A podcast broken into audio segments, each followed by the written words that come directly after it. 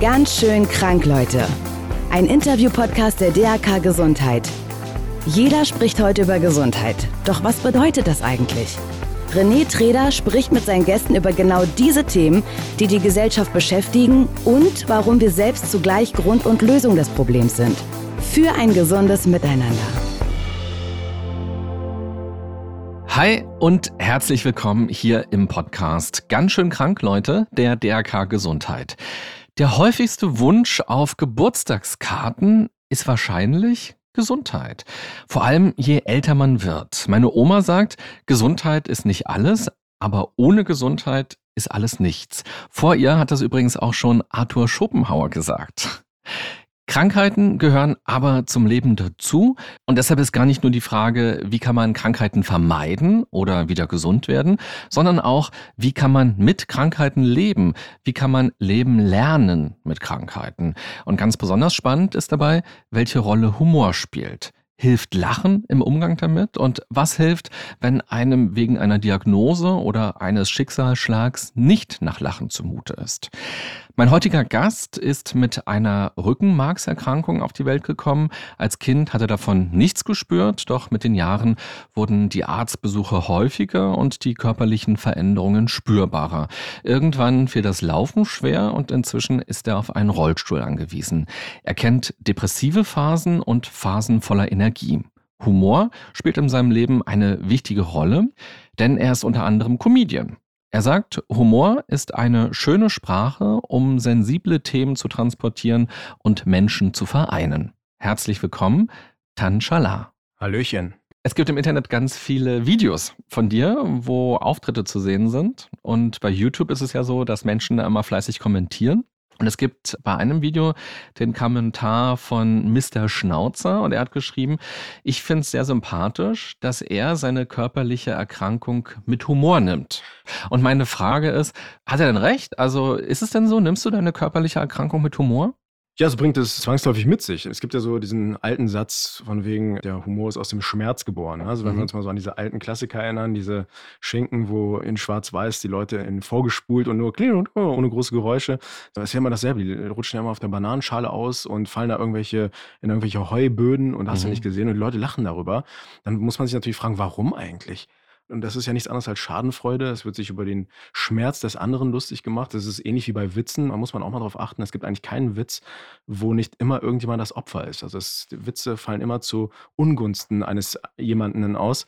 Und sonst ist es nicht lustig. Mhm. Und ähnlich sehe ich das auch, dass man, wenn man schon so viele, ich sage jetzt mal, Nachteile hat durch so eine Behinderung, die sich das nach sich bringt oder mit sich bringt, sollte man sicherlich auch die positiven Seiten rausziehen. Und das ist natürlich auch eine gewisse Art von Sarkasmus und Humor, der wie man da rausfiltern kann. Aber nun bist du ja nicht auf einer Banane ausgerutscht, sondern bei dir ist ja was ganz anderes. Ja, ja, das war nicht so schlimm bei mir, genau. Nee, das ist natürlich eine sehr einschränkende Geschichte. Na klar, man hat schnell festgestellt, hey, ich muss jetzt irgendwie alles ein bisschen anders machen als vielleicht normalerweise.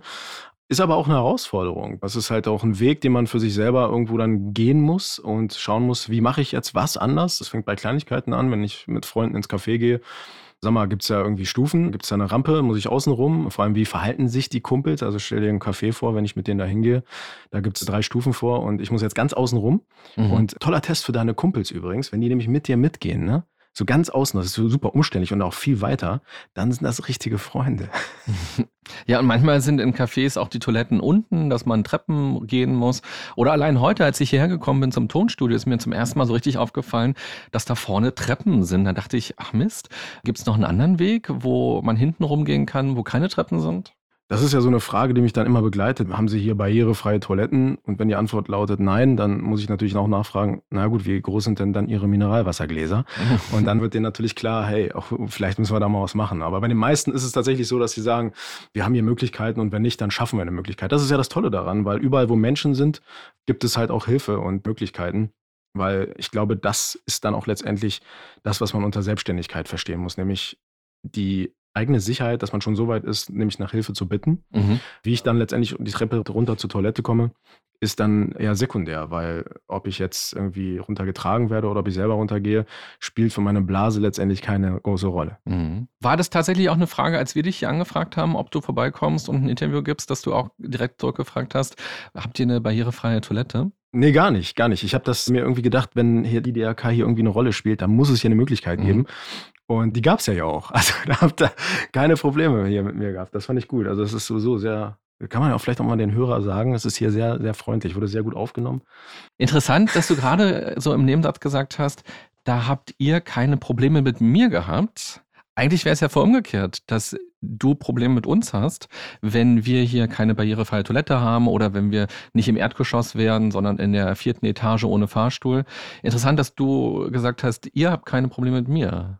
Ja, natürlich. Man hofft natürlich auch irgendwo so ein bisschen, dass man keine Umstände verursacht. Das ist natürlich so ein, ja, wenn man in einer Situation ist, wie zum Beispiel im Rollstuhl, dann will man möglichst nicht so auffallen, weil man eh schon viel auffällt. Mhm. Und wenn ich jetzt zum Beispiel herkommen würde und ihr hättet jetzt keine Möglichkeit für mich gehabt, dass ich auf Toilette gehen kann, dann hätte ich ja hier erstmal für einen gewissen Umstand gesorgt und dann wäre die ganze Sache noch mehr in den Vordergrund geraten. Und ich glaube, das ist ein Aspekt, den man nicht vergessen darf, wenn es um Barrierefreiheit geht, nämlich den Menschen, der betroffen ist, das Gefühl zu geben, ich kann mich hier bewegen, ich kann hier alles machen wie andere auch, ohne großartig aufzufallen. Und das ist für mich auch eine Art von Inklusion, weil dann geht es mir ja auch psychologisch viel besser, ohne hier irgendwie für Aufruhr zu sorgen und auffälliger zu sein als andere. Mhm. Ja, du hast es schon gesagt, Inklusion ist ein ganz wichtiges Stichwort in deinem Leben. Du hältst Vorträge über dieses Thema, du gehst in Schulen oder auch äh, zu anderen Einrichtungen und erzählst aus deinem Leben deine Erfahrungen oder auch deine Wünsche, die du damit verknüpfst. Und daraus ist ja irgendwann auch die Comedy entstanden, weil du das Feedback bekommen hast, hey, voll lustig teilweise auch, was du so erzählst. Und damit hast du dann angefangen, eben auch auf die Bühnen zu gehen und dort Comedy zu machen. Und da hast du zum Beispiel ja auch festgestellt, dass dass es in Deutschland nicht eine einzige Comedy-Bühne gibt, die barrierefrei ist. Ja, das lässt tief blicken, oder? Also es ist super interessant, dass tatsächlich anscheinend früher, als diese alten Theaterhäuser gebaut wurden, nicht mal ansatzweise dran gedacht wurde, dass es jemals einen Rollstuhlfahrer geben könnte, der auch noch auf die Bühne geht. Mhm. Also es ist ja schon für den Zuschauerraum ein Umstand, mhm. da muss ja schon was gemacht werden. Aber das könnte man noch so hinkriegen. Das ist ja auch normal, dass es den einen oder anderen Rollstuhlfahrer gibt. Aber dass der ja noch auf die Bühne geht, na, das ist anscheinend nicht so wirklich im Plan gewesen. Aber wie gesagt, das ist toll, dass es Möglichkeiten gibt vor Ort, wo äh, auch Comedians in Mixed-Shows, sag ich mal, wo jetzt verschiedene unterschiedliche Künstler sind, die sich im Backstage eher konkurrenzmäßig sehen, dann plötzlich zusammenarbeiten müssen und mich da zusammen hochtragen mhm. und dann plötzlich sehen, oh, wir müssen doch hier irgendwie als Team arbeiten, sonst funktioniert die ganze Show nicht. Und mhm. das ist ja mehr Verbildlichung fürs Leben kann man ja eigentlich in so einer Situation gar nicht haben. Mhm. Jetzt haben wir in den ersten Minuten schon ganz viele Themen angesprochen, die wir alle noch ein bisschen genauer gleich bearbeiten werden, nämlich Stichwort Diskriminierung oder auch Integration oder eben auch Humor. Und du hast über deinen Körper etwas gesagt, was ja sehr humorvoll ist und was auch, finde ich, nochmal so ein bisschen auch äh, den Unterschied zeigt zwischen, ich sage etwas über mich und mache über mich einen Witz oder andere Leute machen über mich einen Witz. Ahnst du schon, welchen Witz oder welches Zitat ich vielleicht rausgefischt habe? Ja, ich bin sehr gespannt. Sag mal. Ah, nee, aber ahnst du schon? Ich habe so eine Idee, aber nee, ich möchte es nicht vorgreifen. Jetzt, sag mal. Und zwar hast du gesagt, dein Körper ist ja. oben wie Arnold Schwarzenegger und unten wie Pinocchio. Nee, das ist ja eine Nummer aus dem Fitnessstudio. Und ich habe gesagt, wenn ich zu viel trainiere, dann wird es tatsächlich so, dass mein Oberkörper mhm. eher Arnold Schwarzenegger wäre und unten Pinocchio. Und das passt dann halt eben nicht. Ne? Auf jeden Fall bist du aber sehr trainiert. Du machst ja sehr viel Sport auch, Basketball, teilweise auch profimäßig. Und jetzt glaube ich immer noch auch als Hobby machst du es auch noch ganz stark. Genau. Und was ich interessant fand, auch so für mich in Vorbereitung auf das Interview, dass es, glaube ich, immer so eine Balance gibt, wenn man dir Fragen stellt, nämlich eine Balance zwischen, dass man dich zu sehr mit Samthandschuhen anfasst oder dass man zu dreist ist. Und zum Beispiel in deinem Buch, Rollt bei mir heißt das, da schreibst du, dass es so übervorsichtige Mitbürger gibt. Und auf der anderen Seite gibt es eben aber auch Leute, die kommen direkt und sagen, äh, sag mal, geht eigentlich Sex mit Rollstuhlen? Und das ist, glaube ich, immer so ein bisschen diese Balance, oder? So im Fragen, was ist dir denn lieber, wenn Leute eher vorsichtig sind oder wenn Leute radikaler sind? Ich mache schon das Radikale mehr, weil ich mir dann im Klaren darüber bin, dass da die Unsicherheit nicht so groß ist und diese Vorsicht, die dann herrscht. Der häufigste Satz, den ich natürlich vor einer Frage höre, ist immer, Entschuldigung, darf ich dich das fragen oder darf ich dir mal eine Frage stellen? Mhm. Natürlich darfst du mir eine Frage stellen. Also es ist doch schön, dass du dich für mich interessierst und für meine Geschichte oder für meine Situation interessierst. Und das freut mich dann schon sehr, wenn man sich damit auch beschäftigt. Vor allem will man ja auch Aufklärung haben. Und ich weiß ja auch, dass diese Person nach meiner Antwort ein Stück schlauer ist, was mhm. das angeht. Und vielleicht beim nächsten Mal, wenn er auf jemanden trifft, der halt auch im Rollstuhl sitzt, dass er dann halt klar ist, hey, jetzt kann ich vielleicht auch mal eine etwas derbere Frage stellen, weil alles andere weiß ich ja schon. Mhm. Also so gesehen ist es fast schon eine Art Eigenerziehung, wenn man halt auch auf Leute zugeht, die ein Handicap haben und fragt. Und das finde ich natürlich gut. Und wenn jemand, wie du schon gesagt hast, auf mich zukommt und sagt, hey, sag mal, wie ist das denn so, Sex mit Rollstuhl, geht das überhaupt? Dann weiß ich, der hat schon in irgendeiner Form Berührung gehabt, weil sonst wäre diese Sicherheit nicht da. Und das finde ich natürlich klasse. Du findest die Fragen gar nicht übergriffig? Überhaupt gar nicht. Ich finde, mir ist durchaus klar, dass man mich das nicht fragen würde, wenn ich jetzt nicht im Rollstuhl fahren mhm. würde. Dann würde ich jetzt irgendwie, ne, kein Mensch kommt beim Supermarkt auf dich zu und sagt, Entschuldigung, wie ist denn das so? Mhm. Hast du Sex? ja. Aber es ist doch schön, dass die Leute sich dafür interessieren. Also die Frage an sich ist natürlich ein bisschen, naja, wenn man ne, ein bisschen weiter denkt. Aber vielleicht will man sich auch einfach nur unterhalten. Ich habe ja selber festgestellt, je klarer ich mir selber bin, also je gefestigter ich mit dieser Situation bin, je besser ich damit klarkomme, im Rollstuhl zu sitzen, umso mehr werde ich auch gefragt. Mhm. Das kann ja auch nur damit zusammenhängen, dass man diese Sicherheit den Leuten zurückgibt, indem man ihnen aufzeigt, du kannst mich ruhig fragen, ich kann damit umgehen. Mhm.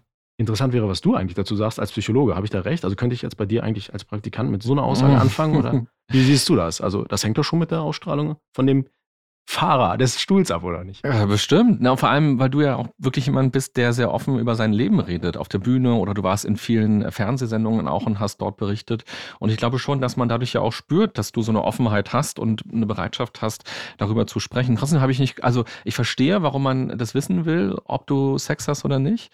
Die Frage an sich zu haben, finde ich total nachvollziehbar. Trotzdem habe ich mich gefragt, ob das zu weit geht, wenn man jemanden einfach so das fragt. Es macht einen Unterschied, ob dein Kumpel dich das fragt aber häufig sind es ja sehr flüchtige Gespräche, die du so hast oder flüchtige Begegnungen eben. Ich glaube, das ist tatsächlich so ein bisschen aufgrund dieser, hey, ich will dir jetzt zeigen, dass ich total gut damit umgehen kann, Situation und Denkweise da ein bisschen die Grenzen etwas anders gestellt sind. Also ich glaube, dass tatsächlich Leute, die auch irgendwo so ein bisschen ihre Lockerheit zeigen wollen und sagen wollen, hey, es interessiert mich einfach total, du bist ein cooler Typ und wie ist das so mit Sex? Und witzigerweise habe ich auch die Feststellung gemacht, dass Leute, die mich zum Beispiel gerade auf dieses Thema, wenn sie mich auf Sex ansprechen, in irgendeiner Weise selber damit, also in so Interessenskonflikt oder auch aus Interesse fragen. Also es ist zum Beispiel so, dass auch viele Frauen mich fragen, mhm. wo ich halt auch mal zurückfrage, warum fragst du denn, möchtest du denn gerne Sex haben? Und mhm. dann sagen die wirklich auch mal, ja, würde mich mal schon interessieren, wie du so drauf bist so, und wie du das so machst. Also wäre jetzt nicht uninteressant. Also das gibt es auch. Ne? Und so gesehen ist das halt eine sehr individuelle Frage, wo man sich natürlich immer wieder fragen muss, woher kommt das eigentlich? Und warum fragt dich gerade dieser Mensch das? Und der nächste Mensch fragt dich, Entschuldigung, da drüben auf einer Straßenseite ist auch ein Rollstuhlfahrer, kennt mhm. ihr euch? Ja, also das muss ja alles irgendwo herkommen. Und ich glaube, dass tatsächlich der gemeinsame Nenner ist, bei diesen etwas, ich nenne es mal dreisteren Fragen, schon überzogen zeigen möchten, dass ich damit gut klarkomme. Und deswegen stelle ich dir jetzt erstmal so eine Frage, die hat überhaupt nicht mit Mitleid zu tun. Mhm. Wo wir jetzt schon so sprechen über Grenzen und was geht und was geht nicht. Ich finde auch so Wordings immer ganz interessant. Also es gibt ja das Wort Behinderung und es gibt das Wort Handicap. Und da scheiden sich ja so die Geister sehr. Also manche Leute finden das Wort Behinderung total blöd. Andere sagen, Handicap finden sie blöd. Was ist für dich dein Wording, womit du gut leben kannst? Ich habe tatsächlich gar keins. Ich finde alles scheiße. Mhm. Das ist immer eine Separation. Das ist halt schlecht. Handicap ist so, keine Ahnung, ich bin ja kein Golfspieler. Ja, es ist, ja. Ne, außerdem, das geht ja auch irgendwann weg. Ne, ein Handicap ist ja irgendwann auch vorbei. Das wird ja auch kleiner. Ne? So, und das ist ja etwas, was nicht weggeht. Mhm. Behinderung ist, ich bin Kind der 90er und 80er. Ich bin ja, also ich bin 80 geboren und bei uns war es natürlich so, das hat sich ja bis heute durchgezogen, auf dem Schulhof eine Beleidigung. Ne? Also, mhm. hey, bist du behindert oder was? Kennt man heute noch. Deswegen ist das natürlich ein Wording, was, ja, schon einem auch nahe geht. Also das ist eine der Sachen, die mich noch sehr trifft, wenn ich das irgendwo höre, weil man sich darüber keine Gedanken macht. Hätte ich wahrscheinlich auch nicht gemacht, wenn ich jetzt selber keine Behinderung hätte. Aber wenn man natürlich betroffen ist, denkt man ganz anders. Deswegen ist es wirklich sehr, sehr schwierig. Also als Rollstuhlfahrer, es gibt ja auch so viele verschiedene Behinderungen. Also es ist halt die Frage, wie fair ist das eigentlich, das Ganze unter einen Hut zu setzen und sagen, hey, ich habe eine Behinderung. Also wenn du eine Brille trägst, dann hast du auch eine Sehbehinderung. Mhm. Ich habe halt eine Gehbehinderung und ich habe mein Hilfsmittel unterm Arsch, du hättest sie dann auf der Nase. Also wo fängt da was an und wo hört es auf? Und deswegen wäre das Schönste eigentlich, wenn man es überhaupt nicht nochmal extra betiteln muss, sondern nur dann erwähnt, wenn es wirklich wichtig und ausschlaggebend ist. Mhm. Ja, interessant, aber du hast auch selbst gerade im Satz gesagt, ich habe so und so eine Behinderung. Du hast es quasi ja auch benutzt, sogar das Wort. Genau, mir bleibt ja gar nichts anderes übrig. Ich mhm. habe ja, es gibt ja dafür nichts anderes. Und wenn sich das aber mal etabliert irgendwann, das mal irgendwie wegzulassen. Ich habe mal was gesehen, da hat irgendwie ein Mädchen, glaube ich, mal gesagt, dass sie nervt ist, dass in ihrem Ausweis schwerbehindert steht mhm. und sie würde gerne da drin stehen haben, schwer in Ordnung. Mhm. Ja, das ging da so ein bisschen rum und fanden alle lustig. Ich fand es auch witzig, weil es ein kleines Mädchen war, aber im Endeffekt ist es halt auch schlimm eigentlich, wenn man sagt, ja, ich müsste mich dann so, weil vielleicht bin ich ja, ich bin ja nicht schwer in Ordnung, weil ich eine Behinderung habe, sondern ich kann ja auch ein Arschloch sein. Ich habe ja auch das Recht dazu, ein Arschloch zu sein, weil Der Rollstuhl befähigt mich nicht dazu, nur ein guter Mensch sein zu müssen. Und deswegen ist es, glaube ich, sehr, sehr schwierig. Und die Frage ist, wie soll man Menschen nennen, die irgendwie nicht der Norm entsprechen? Also es ist anormal, wäre, glaube ich, noch härter als behindert. Was bedeutet denn für dich im Alltag deine Behinderung? Ich glaube, dass ich für mich selber einen Weg gefunden habe, die nicht so sehr spüren zu müssen mittlerweile, sondern natürlich, man darf halt nie vergessen, wenn man in einer Situation ist und sie mittlerweile gar nicht mehr anders kennt, wird man damit nicht so oft konfrontiert. Also es ist halt alles so, wie es ist. Ich gehe auf die eine Art die Treppe runter, ich fahre mit ständig mit dem Fahrstuhl, ich bin mit dem Rollstuhl unterwegs. Das Einzige, wo ich mal daran erinnert werde, ist tatsächlich der ein oder andere Blick von Passanten oder von Menschen, wo ich so sage, ja, würden die mich jetzt angucken, wenn ich so an denen vorbeigehen würde? Was ja auch äh, in meinem Fall eine Rolle spielt, ist, ich bin ja optisch auch südländisch ne? mhm. ne? und gucken die mich jetzt an, weil ich ein Südländer im Rollstuhl bin oder weil ich ein Rollstuhlfahrender Südländer bin. Genauso ist es, wenn ich im Fahrstuhl fahre und jemand kommt, sind sie jetzt eigentlich ein Fahrstuhlfahrer im Rollstuhl oder ein Rollstuhlfahrer im Fahrstuhl? Ja. Und ich mir denke, ich bin so froh, dass Sie fragen. Ja. Also, und das ist äh, wirklich so minimale Sachen, die aber, wo ich sehr froh bin, dass die passieren, weil so entsteht ja meine Comedy. Das ist übrigens genauso eine Antwort, die ich immer gebe, wenn mich jemand fragt, darf ich dich was fragen? Dann sage ich, ja, ja, gerne. Ich muss nur kurz meinen Stift und Papier rausholen, weil vielleicht kann ich das ja gebrauchen für meine Show, ja. Aber das ist tatsächlich sind nur so Kleinigkeiten. Und wenn du mich jetzt, das habe ich so ein bisschen rausgehört aus einer Frage, vielleicht auch, was mich so nervt in meinem Alltag äh, als Mensch mit Handicap oder Behinderung, ist tatsächlich die Position der Augenhöhe. Ich bin mhm. einfach sehr klein. Ja? Also man ist auf der Höhe eines Kleinkindes. Und wenn ich in einer Gruppe sitze mit Freunden oder in einer Gruppe, ja, die stehen und ich sitze, dann muss man immer hochgucken. Und das nervt tierisch. Deswegen finde ich es immer super, wenn alle sitzen. Ganz furchtbar ist, wenn man sich hinkniet. Übrigens, alle, die zuhören, bitte, wenn Sie mit dem Rollstuhlfahrer sich unterhalten, niemals hinknien. Das ist das Schlimmste, was es gibt. Weil man dann denkt, okay, jetzt bist du wirklich, also hier ist gerade die Super Nanny und die kniet sich hin, weil sie mit dir auf Augenhöhe wie mit einem ah. Kind reden muss. Und dann fühlt man sich natürlich fast schon entmündigt. Also ich persönlich finde es zum Kotzen. Ah ja, spannend. Ich habe interessanterweise das auch mir überlegt, weil wir machen ja noch Fotos wie wir das machen. Und ich habe gegoogelt, Fotos von dir mit anderen Menschen, weil ich mich, mich im Vorfeld gefragt habe, was für dich schön ist. Also ob es schön für dich ist, wenn man daneben steht, wenn man daneben kniet, so, wenn man daneben sitzt auf dem Stuhl oder so. Und ich habe bei der Recherche, weil das finde ich immer sehr spannend, wenn man sich auf einen Gast so vorbereitet, taucht man ja so in dieses Leben ein von demjenigen. Und man versucht manchmal so für ihn oder mit ihm zu denken. So, was denkt er wo oder auch welche Fragen sind interessant oder so. Und es war tatsächlich auch so eine Frage, die ich mir selbst gestellt habe. Welche Antwort hast du dir selbst gegeben? Dass ich einen Stuhl besser finde. Finde ich super. Ganz, also genau richtig. Ich würde es auch so machen an deiner Stelle. Also ich würde einen Stuhl nehmen und sagen, ja, okay, wir sind ja hier irgendwo. Ist auch besser fürs Foto. Ich meine, für den Fotografen ist auch scheiße. Also ja, da steht der eine, der andere. Das ist doch Kacke. Du hast äh, gerade so erzählt, wie das ist, wenn du durch die Straßen gehst und Leute dich angucken. Und ich finde das ein interessantes Ding, weil wir werden ja alle angeguckt und wir interpretieren ja alle, egal ob wir im Rollstuhl sind oder ob wir so durch die Straßen laufen, warum die uns gerade angucken. So, wie gehst du denn damit um? Also womit enden deine Gedanken denn? Mhm. Also erstmal finde ich es ein super weiter Schritt, wenn du schon als Rollstuhlfahrer sagen kannst, naja, Du wirst ja auch angeguckt, wenn du nicht im Rollstuhl sitzt. Darüber muss man sich erstmal im Klaren sein, mhm. dass man eben sich nicht nur sagt, ich werde jetzt nur angeguckt, weil ich hier der Rollstuhlfahrer bin. Mir ist zum Beispiel persönlich klar geworden, dass wir Menschen gar nicht in der Lage sind, wegen zwei Sachen gleichzeitig zu diskriminieren. Also bei mir ist der Rollstuhl einfach viel dominanter und in Türken sieht man an jeder Ecke. Ich meine, wir sind hier in Berlin, ne? das ist ja hier wahrscheinlich noch krasser als bei mir in Hannover. Aber da hat man halt auch viele Türken und da ist es halt eben nichts Besonderes, wenn du die auf der Straße siehst. Ein Rollstuhlfahrer ist natürlich eher auffällig und das ist natürlich auch eine, ein gröberer Eingriff in deinen Alltag, sage ich mal. Und deswegen glaube ich, dass die Leute eher schon gucken wegen dem Rollstuhl. Und in der zweiten Instanz, das ist sehr, sehr interessant. Es gibt Leute, die gucken mich kurz an und gucken dann gleich wieder weg. Und es gibt Leute, die bleiben mit dem Blick bei mir. Und die Leute, die kurz gucken und dann gleich wieder weggucken, da ist es, glaube ich, so, dass die sehr schnell dich bewerten und sagen, oh, der sitzt im Rollstuhl, alles klar, und fertig. Mhm. Und die Leute, die mit dem Blick da bleiben, die gucken sich, glaube ich, den Menschen an. Also die schauen, da merke ich das auch. Da ist auch ein gewisses Interesse da. Da habe ich das Gefühl, wenn ich ganz kurz sagen würde, Entschuldigung, wollen Sie mich was fragen? Dann wäre das wahrscheinlich auch so, dass man in eine sehr, sehr gute Unterhaltung kommen würde, weil man einfach sieht, die Leute interessieren sich für den Menschen, der da im Stuhl sitzt. Und das finde ich klasse, dass man im Vorbeigehen schon so viel Gedanken fassen kann. Wahrscheinlich fragen die sich, hey, was ist passiert? Und wie ist der so drauf? Und ist er von der Art her anders? So, wie kommt er mit dieser Welt klar und so weiter? Und das finde ich sehr, sehr interessant und tatsächlich bewahrheitet sich das auch. Denn wenn man mal dann irgendwie im Café sitzt und da guckt jetzt jemand einen an, dann sagt man Hallo, Hallo und dann kommt man sofort ins Gespräch. Man hat natürlich immer ein sehr, sehr gutes Thema, wenn man in so einer Situation mhm. steckt. Und wie viele Gedanken braucht es sozusagen, bis du dir auch vorstellen könntest, dass jemand dich einfach anguckt, weil er dich attraktiv oder so findet?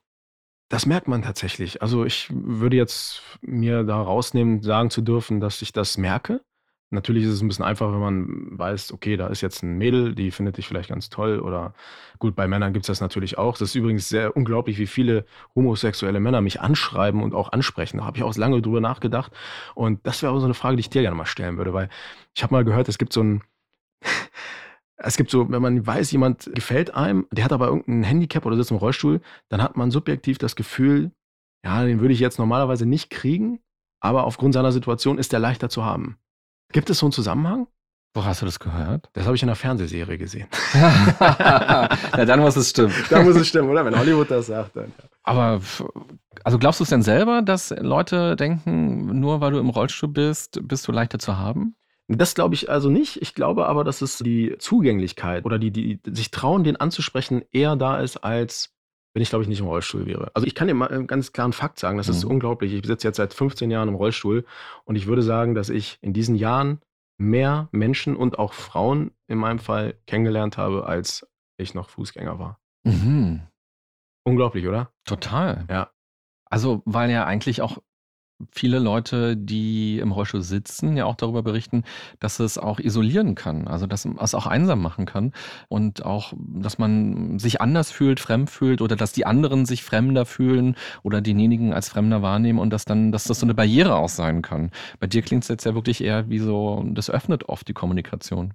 Ich glaube, es liegt tatsächlich wirklich daran, dass du selber, es kommt wirklich auf dich selber an, wie du bist, wie du die Welt wahrnimmst. Mhm. Und ich glaube natürlich, durch den Rollstuhl hat sich für mich auch nochmal eine neue Welt eröffnet. Ich wäre ja niemals zum Profibasketball gekommen, ich wäre niemals zu diesen Modeln gekommen, ich wäre niemals zur Comedy gekommen. Mhm. Das heißt, ich habe also viel, viel mehr Menschen durch den Rollstuhl kennengelernt und das öffnet und erweitert den Horizont. Mhm. Und umso mehr Leute du, glaube ich, kennenlernst, umso mehr Erfahrungen du machst, umso klarer wirst du mit dir selber. Und wenn du das ausstrahlst, wenn du eine gewisse Sicherheit auch hast, dann wirkst du ja auch auf andere Menschen. Und dann kommt noch dazu, das ist halt auch meine eigene äh, Theorie, die ich da auch noch so ein bisschen sehe, ist, dass du als Mann im Rollstuhl auch, glaube ich, Vorteile hast, weil eine Frau, wenn sie dich sieht, einfach nicht so viele ja, wie soll ich sagen, also wir Männer sind halt ein bisschen dämlicher. Ne? Also wir sind halt, wenn wir eine Frau im Rollstuhl sehen, dann ist das für uns mal gleich erledigt fast das Thema. Also ich spreche jetzt nicht für alle, aber es ist, glaube ich, für Frauen, die im Rollstuhl sitzen, schwieriger als für Männer. Dazu kommt ja noch dieses, es gibt ja dieses Mitleidssyndrom, wie heißt das, ich weiß gar nicht, dieses Helfersyndrom, mhm. ne, was ja eher bei Frauen ausgeprägt ist.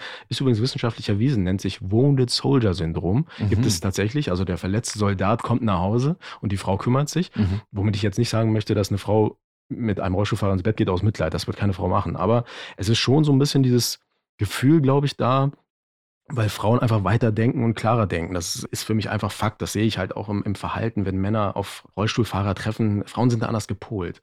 Das ist ein ganz, ganz großer Vorteil, was ich sehr schade finde, weil das natürlich für viele Frauen auch das Leben erschwert, die halt selber irgendwo im Rollstuhl sitzen.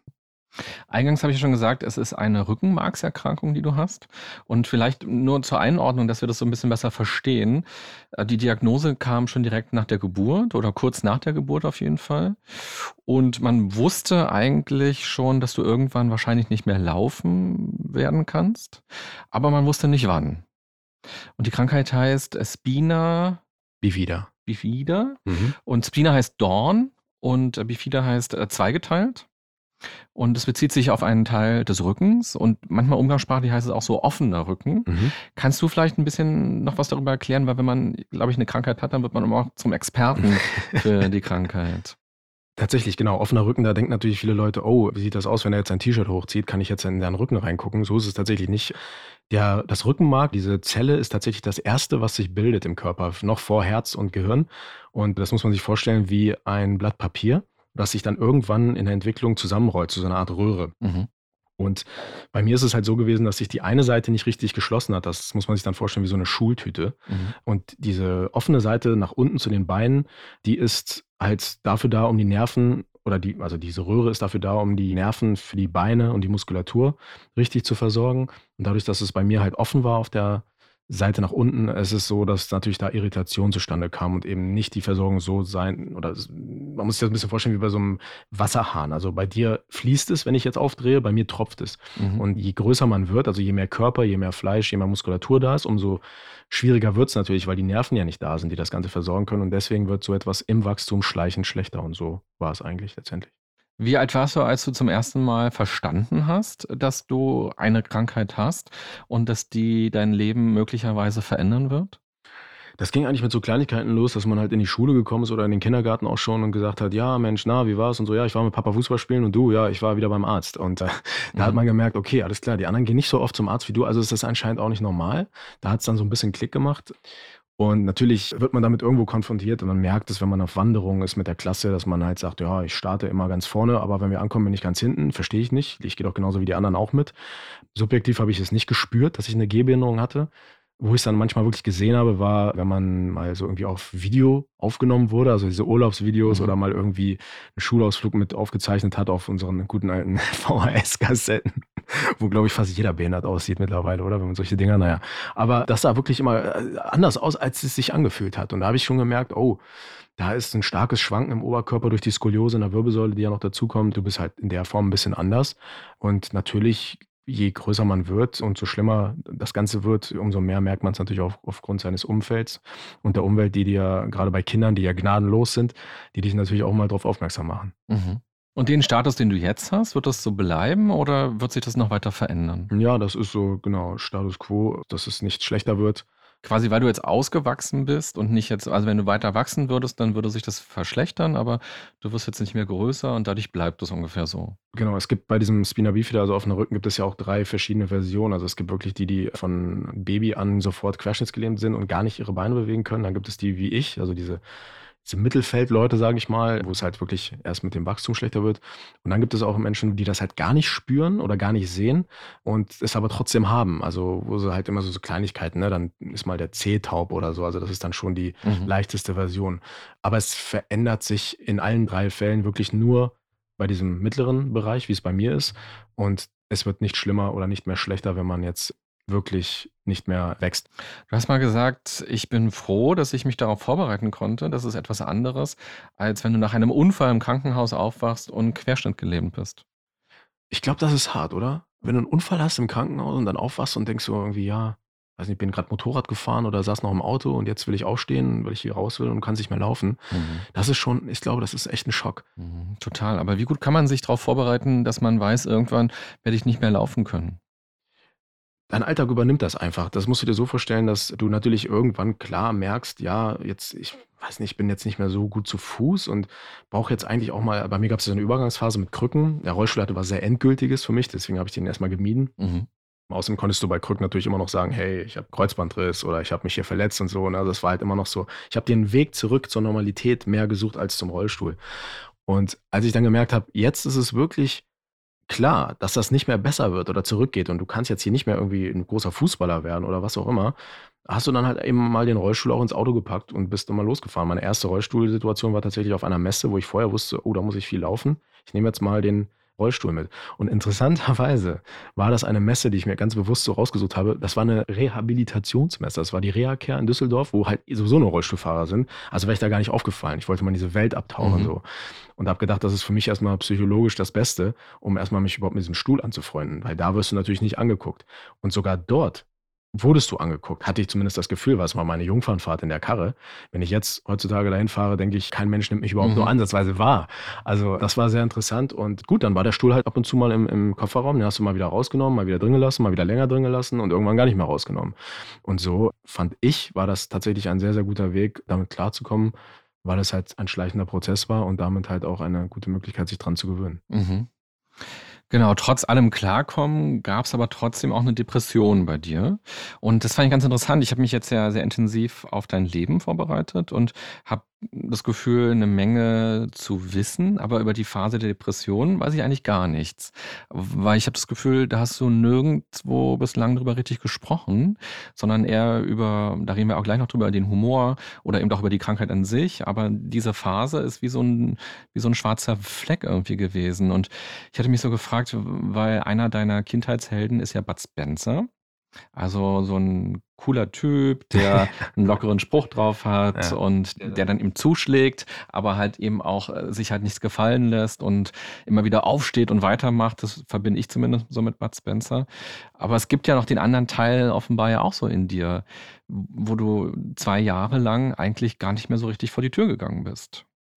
Ja, schwarzer Fleck hast du selber gesagt, so hat sich auch angefühlt tatsächlich. Das war ein Loch, in das man fällt, wo man nicht so richtig weiß, wie bin ich hier reingekommen. Noch schlimmer ist die Frage, wie komme ich eigentlich wieder raus? Mhm. Und dadurch, dass es etwas nicht Greifbares ist, ist es halt auch sehr unheimlich, weil du halt keine Wunde hast, die du mal eben versorgen lassen kannst mit ein bisschen Creme und ein bisschen Verband drüber und dann wird das schon irgendwann wieder. Sondern du putzt dir morgens die Zähne und fragst dich, wie soll ich diesen Tag eigentlich überstehen? So, und jetzt es ist eine Qual, ne, bis du schlafen gehst. Also die einzige Erholung in der depressiven Phase ist der Schlaf, weil du da nicht an deine Probleme denkst, sage ich mal. Und Depressionen zeigen sich ja auch, glaube ich, in vielen verschiedenen Aspekten. Viele Menschen sind antriebslos. Das war bei mir zum Beispiel gar nicht der Fall.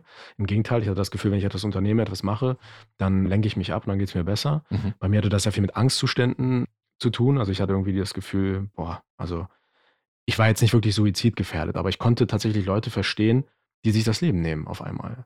Weil ich mir gesagt habe, so, also auf Dauer, also jetzt, ich meine, ich war 35, vielleicht habe ich noch 30 Jahre, aber 30 Jahre den Scheiß hier, das werde ich nicht durchstehen. Also hoffentlich geht das irgendwann vorbei. Und wenn das eben nicht übermorgen oder in einer Woche vorbeigeht, dann gräbst du dich immer tiefer in dieses Loch. Und da rauszukommen, war wirklich nicht einfach.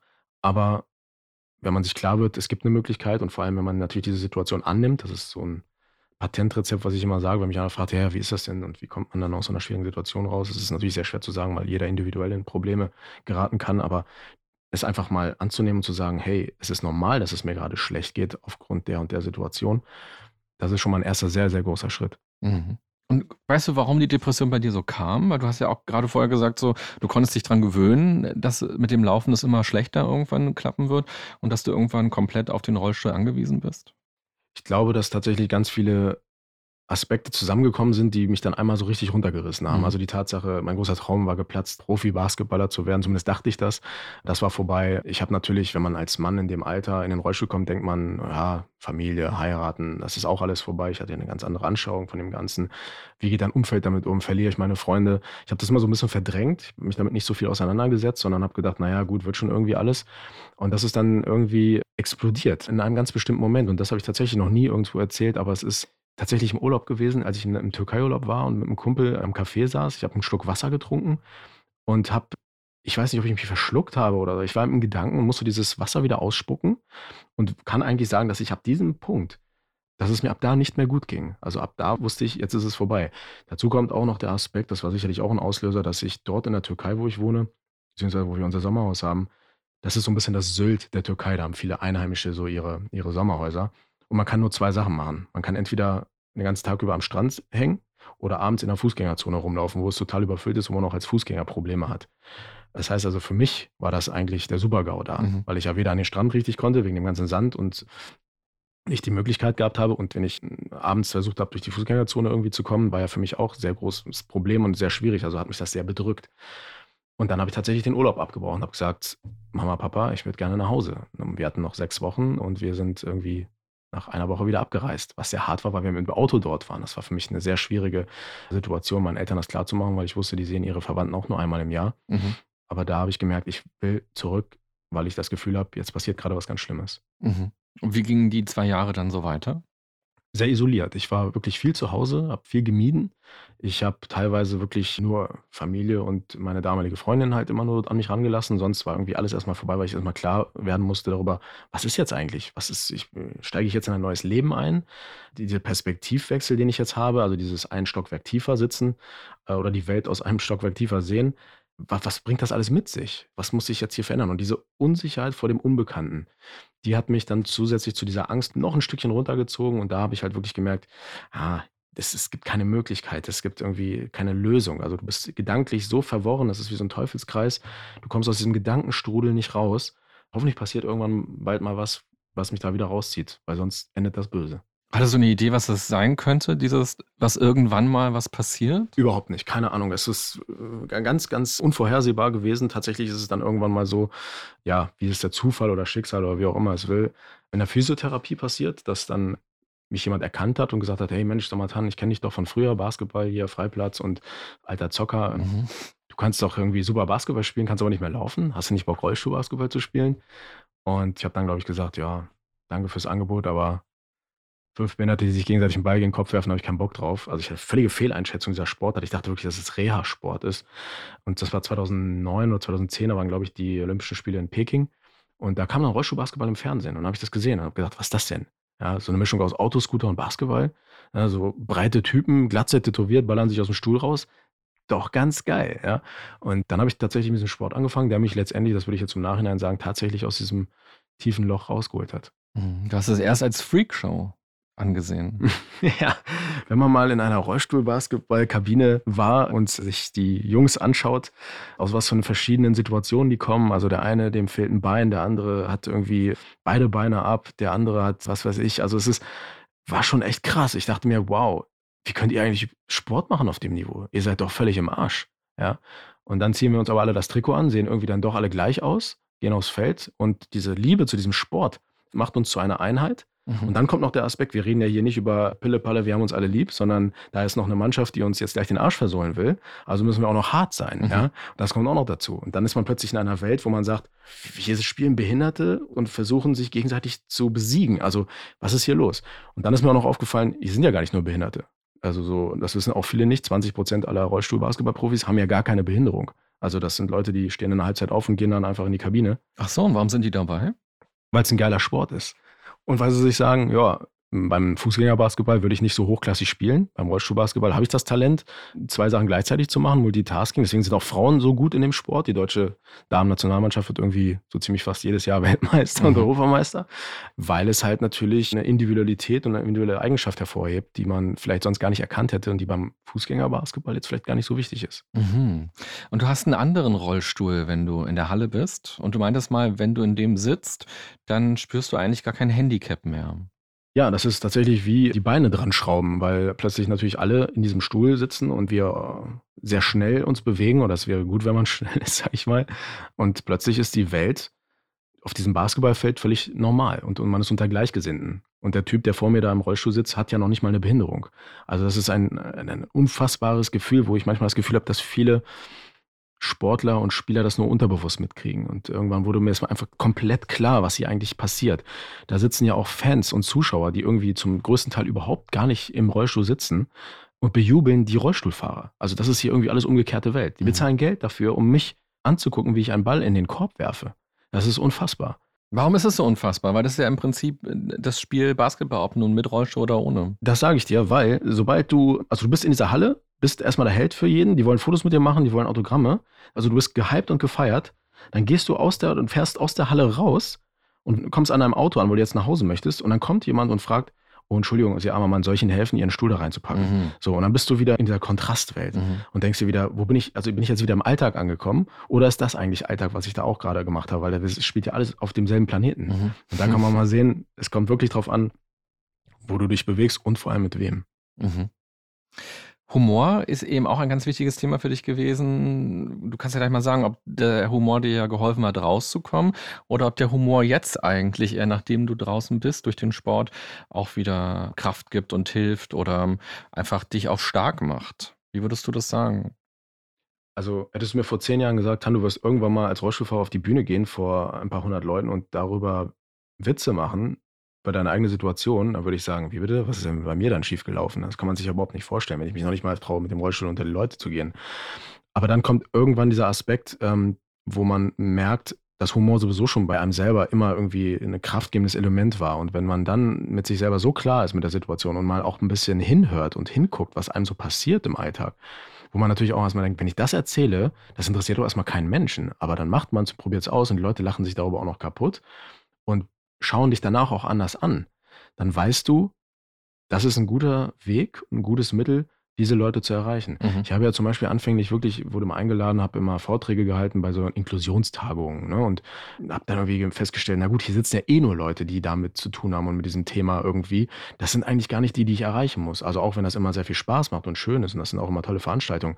Aber eigentlich müsste man ja mal mit den Leuten reden oder die müssten hier sitzen, die eben gerade nicht hierher gekommen mhm. sind oder die gar kein Interesse daran haben. Und das ist ja auch noch so eine Sache. Du kannst ja auch nicht einfach von jedem erwarten, dass der morgens irgendwann aufwacht und sagt, ach, weiß ich auch nicht warum, aber wenn ich mein Brötchen gegessen habe, dann interessiere ich mich plötzlich mal für Menschen, die eine Behinderung haben und will mich mit dem Thema Inklusion beschäftigen. Das passiert ja nicht. Aber die Comedy-Bühne, also wenn vor mir in so einer Mixshow, wo viele Künstler sind, wenn vor mir einer auftritt, der typische Comedian mit einem Kapuzenpulli und einer Cappy und sagt, kennst du, kennst du, kennst du, hier, meine Frau wieder 10 Kilo abgenommen, weil sich die Beine rasiert hat oder so, ne? Dann hast du einen Comedian da. So, dann, mhm. kommt, dann komme ich Und nach mir kommt ja auch noch einer. Deswegen müssen sie mich ja auch anhören. Die können ja nicht einfach weggehen. Mhm. So, die müssen sich das reinziehen. So. Also ist das eine Art Kaltakquise. Das ist, das ist, du schmeißt die Leute ins kalte Wasser und ich bin das kalte Wasser. Und da kann man mal wirklich testen, was ist eigentlich, wenn ich meinen Vortrag halte, also ich nenne es jetzt mal Vortrag, Comedy ist natürlich noch was anderes, aber wenn ich von meinem Leben erzähle und die Leute haben damit eigentlich überhaupt nichts zu tun, wird das eigentlich angenommen von unserer Gesellschaft? Das ist ja diese Frage nach Inklusion. Geht das überhaupt? Mhm. Und es funktioniert verdammt nochmal. Dieter Nuhr ist zu mir gekommen und hat zu mir gesagt, ich würde gerne mal, dass du auf die Bühne gehst und mal kein Wort über deine Behinderung erzählst, den Rollstuhl gar nicht erwähnst. Und dann durfte ich das bei ihm in der Sendung mal machen. Das ist Inklusion. Oder wenn wir diesen Begriff nicht mehr brauchen. Mhm. Es ist spannend mit Dieter Nur, weil ich habe mich auch gefragt, mit welchen Themen du langfristig auch gerne sichtbar sein willst. Weil gerade sind es tolle Themen, die du dort machst. Und ich habe auch das Gefühl, wenn dann so die Kamera so ins Publikum schwenkt, dass man in den Gesichtern der Leute auch oft so sieht, dass sie dann so lachen und denken, ach, darf ich darüber eigentlich lachen? Aber das stimmt schon, das ist ja lustig, was er gerade sagt, so, dass da auch viel passiert dadurch, auch viel Reflexion in den Leuten. Aber ich habe mich gefragt, ob dich das irgendwann langweilen wird. Ob du dann in fünf oder in zehn Jahren nicht auch über andere Sachen reden reden willst, weil unabhängig vom Rollstuhl bist du ja jemand, der offenbar mit einem, mit einem humorvollen Blick durch die Welt fährt mhm. und dann auch andere Dinge wahrnimmt, die unabhängig davon sind. Also ich merke ja, dass du dich unheimlich gut vorbereitet hast so, und du hast ja wahrscheinlich auch viele Videos angeguckt. Und das Ding ist natürlich, dass die Videos im Netz, die es über mich gibt, immer diese 10, 15 Minuten zeigen auch ganz viel, wo ich wirklich natürlich voll auf dieses Thema draufgehe. Und das größte Problem eines Comedians ist, wenn er anfängt, worüber rede ich eigentlich? Mhm. Was liegt mir nah? Und man weiß, wie es ist. Also wenn ein Südländer anfängt, auf die Bühne zu gehen, dann erzählt er natürlich erstmal, wie es ist, als Südländer in die Currywurstbude zu kommen. Oder jemand, der übergewichtig ist, erzählt dir erstmal, wie es ist, wenn du seitlich durch eine enge Tür gehen musst. Also man versucht immer Themen zu finden, die nah bei einem sind, damit man authentisch ist. Hm, ich glaube, mir blieb eigentlich gar nichts anderes übrig, als darüber zu reden. Aber ich habe es auch in dem Fall gemacht, weil es halt einfach vorher noch gar nicht behandelt wurde. Also wenn ich jetzt zum Beispiel dick wäre, würde ich wahrscheinlich keine Witze über Dicke machen, weil es gibt es halt einfach schon. Mhm. So, aber das mit dem Rollstuhlfahren, das gab es noch nicht. Ich wollte das den Leuten mal näher bringen. Also eigentlich habe ich auch meine Vorträge comedy-mäßig zusammengebaut und habe sie dann auf der Bühne mal ausprobiert. Was dann Gott sei Dank, und da bin ich sehr dankbar, dass es so gut angenommen wurde. Aber was viele nicht wissen, ist, dass es tatsächlich so ist, dass bei meinem Solo bei meiner Soloshow, die ja über 90 Minuten geht, ich sagen würde, dass das Thema Behinderung und Rollstuhl vielleicht ja, 40, 45 Prozent einnimmt. Also noch nicht mal die Hälfte. Und der Rest sind Situationen aus dem Alltag, beim Einkaufen, im Baumarkt, im Fitnessstudio. Also äh, Situationen, wo es gar nicht darum geht. Und am Ende habe ich tatsächlich dann auch so eine Art Plädoyer, wo ich sage, ist euch mal was aufgefallen, Freunde?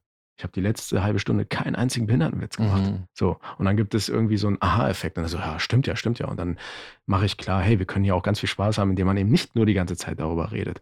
Und ich glaube, das ist die Kunst des Ganzen, davon irgendwann auch mal wegzukommen, weil ich mich natürlich auch nicht als Rollstuhl-Comedian sehe, sondern als Comedian, der halt zufällig im Rollstuhl sitzt. Mhm.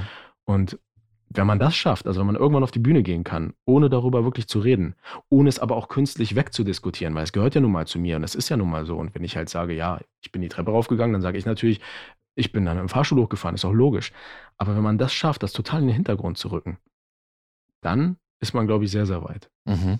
Wenn wir nochmal zurückkommen auf diesen dunklen Fleck, auf diese zwei Jahre, wo du die Depression hattest, gab es da Humor in deinem Leben? Hat da Humor eine Rolle gespielt? Gar nicht. Äh, tatsächlich alles, was mit Humor und lustig und positiv war, komplett weg. Deswegen war dieses Loch auch so schwarz und so tief. Es war einfach nichts lustig. Nichts hat Spaß gemacht.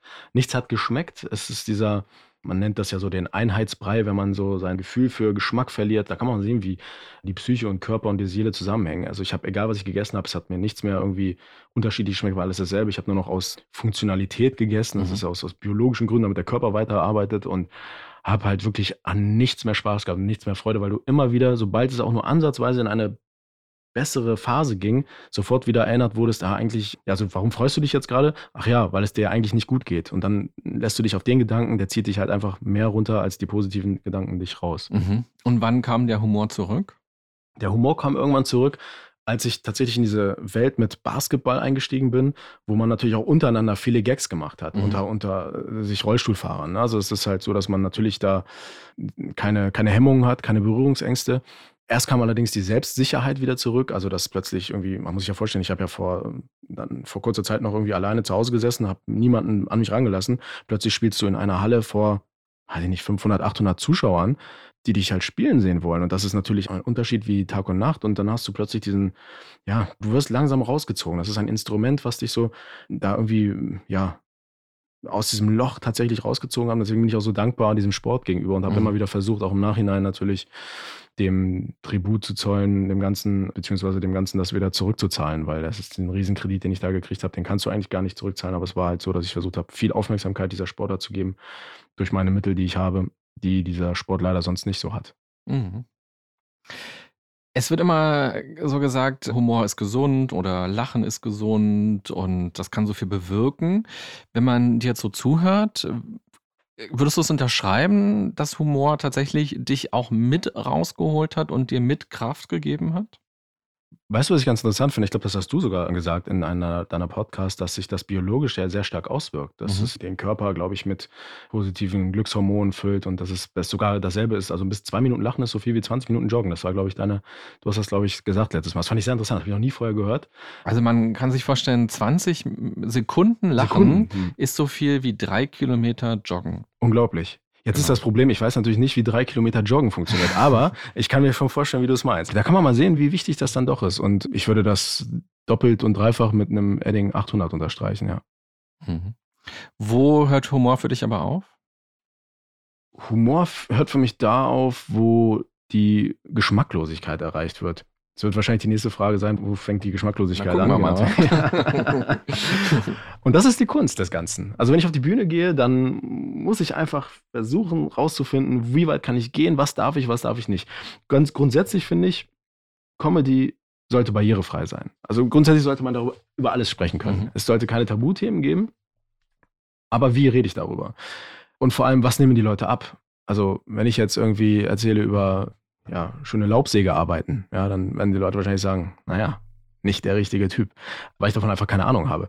Ich persönlich habe auch die Meinung dazu, dass es so Sachen wie Religion, die sehr persönlich sind, wo es halt einfach nicht das Wert ist, jemanden zu verletzen, der vielleicht über andere Sachen sehr viel jetzt gelacht hätte. Das lohnt sich für mich nicht. Also da muss man gewisse Schritte nicht unbedingt gehen. Man kann das so ein bisschen mit einbauen, ja, so, aber man sollte jetzt nicht unbedingt auf so Themen gehen, wo man weiß, das wird sehr, sehr viele Menschen beleidigen. Das versuche ich so ein bisschen außen vor zu halten, genauso wie Themen, über die ich halt keine Ahnung habe. Und das kann schon im Thema Behinderung sein. Also ich würde jetzt keine Gags machen über Leute, die eine geistige Behinderung haben, weil ich einfach keine Erfahrung habe mit diesen Menschen. Wenn ich mit denen jeden Tag zusammenarbeiten würde, dann würde ich das vielleicht machen. Aber dann habe ich auch eine ganz andere Position. Mhm. Was ich an deinen Sachen mag, weil ich habe mir jetzt auch wirklich viele angeguckt, ist, dass ich immer irgendwie was auch gelernt habe dabei und dass es so ein Perspektivwechsel immer war. Also ein Beispiel, du erzählst, wie du einkaufst im Supermarkt und da sagst du, dass du immer preiswert einkaufst, weil die preiswerten Produkte unten sind und du sagst, ich kaufe ja nicht auf eurer Augenhöhe ein. Und das fand ich interessant, weil so Augenhöhe ist so, ja, so ein Begriff, der wird oft gar nicht so hinterfragt. So jeder weiß, was damit gemeint ist, aber für dich ist ja wirklich eine Augenhöhe was ganz anderes, als für mich die Augenhöhe ist. Und das fand ich total schön zu merken, dass dadurch bei mir auch beim Zuschauen nochmal so ganz viel angeregt wird und mir auch deshalb erst so auch Probleme auffallen im Alltag. So, wie hoch sind denn die Joghurtregale so im Supermarkt? Da musst du ja auch jedes Mal fragen, wenn du da ran willst. Oder auch du machst dich zum Beispiel lustig über den Begriff Fußgängerzone. Aber tatsächlich sind es ja so Kleinigkeiten, wodurch man sich ja jedes Mal auch fremd oder falsch fühlen kann. Ja, wenn man diese ganze Gender-Frage jetzt auch mal so in Betracht zieht, wenn man sagt, in Universitäten darf man nicht mehr die Studenten sagen, sondern mhm. die Studierenden, da muss man sich vielleicht auch mal darüber Gedanken machen, wie denn das bei solchen Begriffen ist. Wobei es mich ehrlich gesagt nicht stört. Ich finde, das ist immer total übertrieben, aber das ist halt eine Denke oder ein Ansatz, wo man halt gucken muss. Und ich finde es schön, dass dir das aufgefallen ist, weil es eben das auch die Besonderheit meiner Position auf der Bühne ausmacht. Denn ich kann eben nicht sagen, kennst du, kennst du, kennst du, kennst du? Nee, kennt er nicht, weil da müsstet ihr ja alle im Rollstuhl sitzen. Mhm. So, also muss ich eigentlich sagen, Kennst du nicht, kennst du nicht, kennst du nicht, ne? So. Und dann nehme ich diese Menschen mit auf die Reise. Aber umso schöner, wenn man sich darauf einlassen kann, fallen lassen kann. Natürlich auch ein bisschen mitdenkt und weiterdenkt. Aber, und das ist mir ganz wichtig, dass ich wirklich nicht mit dem Zeigefinger auf die Leute zeige und sage, hey, ihr dürft dies, ihr dürft das oder ihr dürft dies oder das nicht, sondern ich möchte einfach nur den Spiegel vorhalten und sagen, hey, ich mache mich ja nicht über Menschen mit Behinderung lustig und auch nicht über Behinderung und ich mache mich auch nicht über die anderen lustig, sondern ich mache mich über die Unsicherheit, der gegenseitigen Unsicherheit und der Perspektiven. Ich schreibe ja zum Beispiel, das ist ja sehr vorgegriffen, ich darf ja wahrscheinlich auch gar nicht sagen, ich mache es trotzdem. Ich schreibe ja gerade mal im zweiten Programm und ich habe da tatsächlich eine Nummer, wo ich zum Psychologen gehe. Mhm. Und der Witz an dieser ganzen Geschichte ist, dass der Psychologe oder ich zum Psychologen gehe, weil ich Hilfe brauche, wie gehe ich eigentlich damit um, jetzt mit vor so vielen Menschen aufzutreten? Aber der Psychologe denkt, ich bin da, weil ich im Rollstuhl sitze. Mhm. So. Und dann reden wir die ganze Zeit miteinander und die Antworten passen aber so gut zusammen, mhm. dass man eigentlich die ganze Zeit gar nicht, der, kein Mensch merkt, wie was der andere eigentlich von ihm will. Mhm. Und ist das rein fiktiv oder ist das auch eine Erfahrung gewesen? Das ist tatsächlich an, aneinander vorbeireden mit einem Psychologen, den ich mhm. auch mal hatte tatsächlich. Und das kannst du mir vielleicht auch mal sagen. Weißt du, was mich total an meinem damaligen Psychologen genervt hat? Der hat immer zu mir, egal was ich gesagt habe, ich habe gesagt, ja, ich habe Probleme in der und der Situation. Dann war seine Antwort immer wieder, was glauben Sie, Herr Schaler, ist das Problem? Da habe ich gesagt, wissen Sie was, für 100 Euro die Stunde erwarte ich eigentlich, dass Sie mir das sagen. So, also ist das, so ein, ist das ein Klassikerspruch oder in der, in der therapeutischen Psychologie? Naja, es ist halt immer die Frage, ob ein fremder Mensch dir wirklich dein Leben erklären kann oder ob man das nicht immer selbst machen muss und ob das nicht eigentlich durch gute Fragen passieren kann, dass man so zum Nachdenken angeregt wird. Weil manchmal ist zum Beispiel auch so, ich finde, das ist banal, wenn man jetzt verärgert ist über jemanden und man sagt, boah, derjenige hat mich so scheiße behandelt. Und dann sagt dein Gegenüber zu dir, ja, hat er dich wirklich so scheiße behandelt? Und allein, dass das nochmal so hinterfragt wird und nicht, dass man gleich sagt, ja, siehst du, so ein, so ein Arsch wie blöd und du armes Opfer, sondern dass man sagt, ja, ist das wirklich so gewesen? Hat er dich wirklich jetzt schlecht behandelt? kommt man nochmal zum eigenen Nachdenken und stellt fest, ja, hm, was habe ich denn eigentlich getan oder wie könnte denn das noch gemeint sein? Und ich glaube, das ist eigentlich so die Kunst der Psychotherapie. Ja, wäre ich mal gleich zu dir gekommen. Ne? Das ist das vier Jahre Therapie in einer Minute schon mal von dir komplett erklärt. Super. Ja, Hast du denn für dich eine Idee jetzt gefunden, wie du mit künftigen schwarzen Löchern umgehen kannst? Also, weil das Leben kann ja immer auch neue Schicksalsschläge oder Krisen bereithalten. Was kannst du für dich machen, um deinen Humor nicht zu verlieren, deinen Humor zu behalten? Oder wie kann, was kannst du einfach dafür tun, dass es dir gut geht? Ich glaube, wenn man einmal in so einem depressiven Loch war und wenn man wirklich so eine Phase hatte, wo es einem wirklich schlecht geht, bin ich tatsächlich, und das meine ich gar nicht so schwarzdenkerisch oder negativ, dass man da irgendwie nie so ganz von wegkommt. Das wird einen immer so ein bisschen begleiten, weil man einfach diese Erfahrung gemacht hat. Die Erfahrung bleibt immer irgendwo gespeichert. Was aber nicht schlecht ist, weil die einen schützt, dass einem das wieder passieren kann. Weil man, wenn man in eine ähnliche Situation kommt, diesmal ungefähr weiß, wie gehe ich damit um.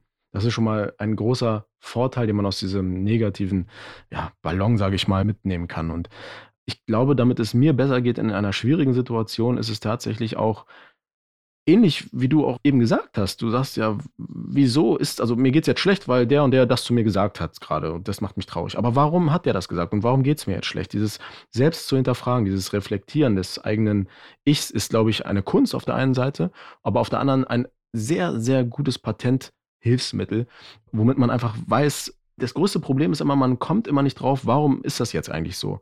Man muss ja nicht mal die Antwort finden, aber dieses Hinterfragen, das ist, glaube ich, etwas, was einem sehr helfen kann.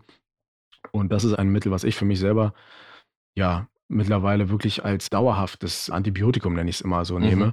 um aus schwierigen Situationen zu kommen und darüber mal nachzudenken und zu sagen, hey, so und so und sich auch mal in diese, das Einfachste, was man machen kann, ist, wenn es eine andere Person betrifft, mal sich in die Situation des anderen nochmal zu versetzen. Wie komme ich eigentlich? Es gibt so ein ganz altes Sprichwort, das heißt irgendwie, ich weiß gar nicht, ob das aus der Türkei ist, aber das fand ich ganz gut. Wenn ich das erste Mal jemand Ochse nennt, dann nenne ich ihn auch Ochse. Wenn ich das zweite Mal jemand Ochse nennt, hau ich mir einer rein und wenn ich das dritte Mal jemand Ochse nennt, dann wird es Zeit, sich nach einem Kuhstall umzusehen. Mhm. So und so geht es mir halt oft so natürlich, ne, dass ich halt sage, naja, das muss ja so sein, das muss ja so sein. Aber wenn das so viele Leute zu dir sagen, naja, dann muss ja vielleicht auch ein bisschen was dran sein. So. Und das ist ja auch schon eine Art von Hinterfragen. Mhm. Und ich glaube, das ist tatsächlich ein gutes Mittel, damit es einem selbst nicht nur gut geht, sondern auch schnell wieder nicht gut geht. Also, dass man aus diesem Negativstrudel schneller wieder rauskommt. Mhm. Ja.